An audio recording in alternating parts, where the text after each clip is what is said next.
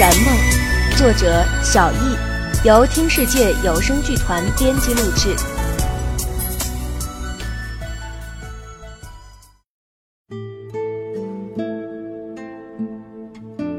阳春三月，天气温和清爽，我们一行三人抱着游戏的心态，停停走走，竟也在一个月内走了大半个国家。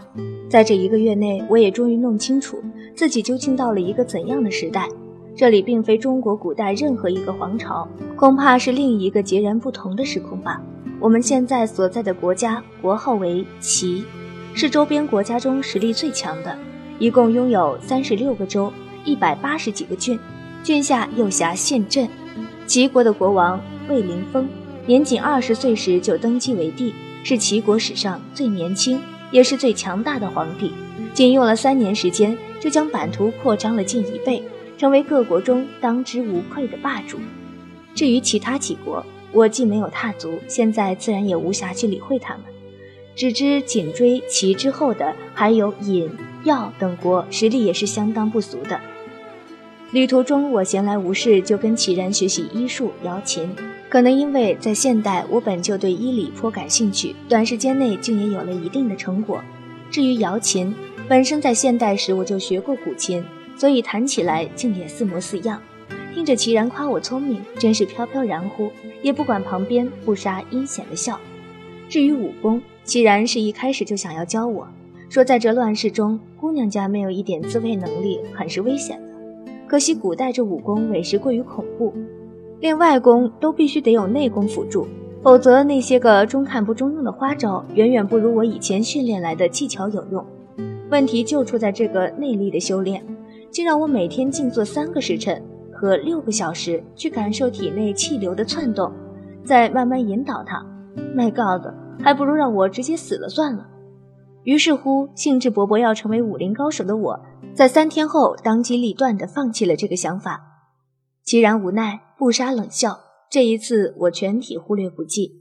走在被称为齐国鱼米之乡的昌平郡上，我的心情无比的畅快。这一个月来，我可谓是实现了七年来每天盼着却苦于爸爸工作太忙，一直没机会实现的梦想——旅游。除了偶尔因为没找到住宿的地方要风餐露宿外，其他可说是相当美好的。我脸上的伤早已经完全脱痂了，但疤痕却如我所料依然嫣红。鉴于第一次上街就吓哭了一个小妹妹，吓跑了一堆美男，我无奈之下只好每天戴起面纱。幸亏现在仍是初春，天气温和却不炎热。要到了三伏天，我都不知是否要学齐然去打个合适的面具了。也不知道是否错觉，我总觉得自己脸上的疤痕有变淡的趋势。想想又觉得应该是自我安慰的心理在作祟。我也曾问过齐然，当初见到我的脸有没有觉得厌恶或恐惧？他笑笑，眼里却没有笑意，说：“绝美的脸，才会让我觉得厌恶或恐惧。”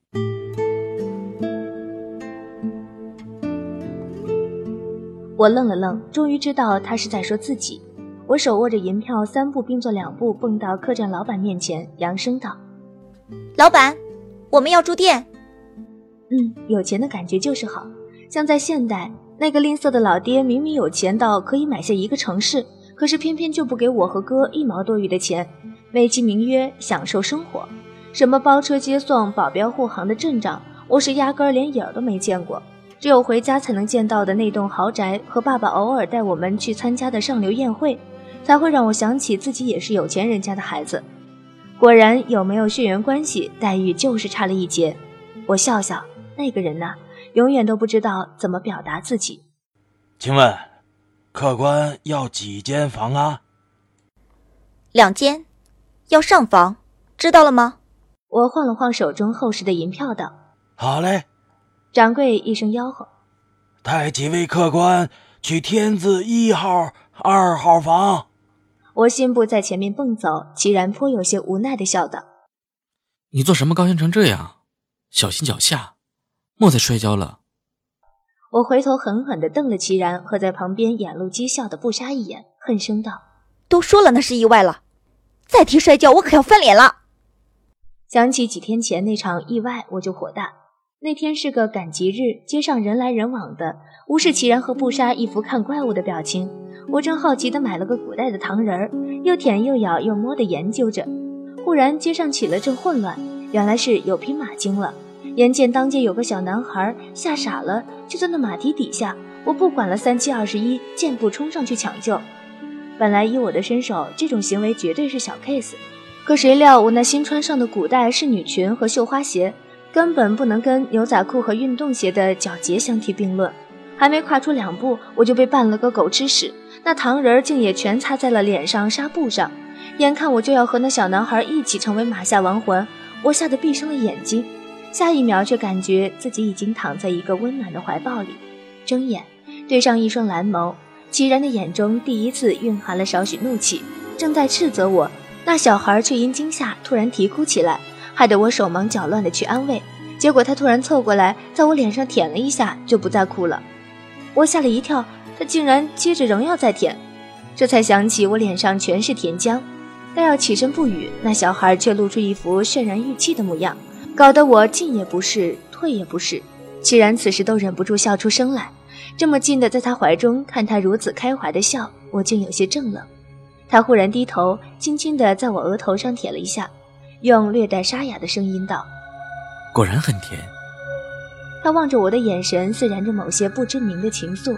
蓝眸瞬间转身，墨黑的丝丝发缕飘散到我的脸上，浮动着，直麻到我的心底。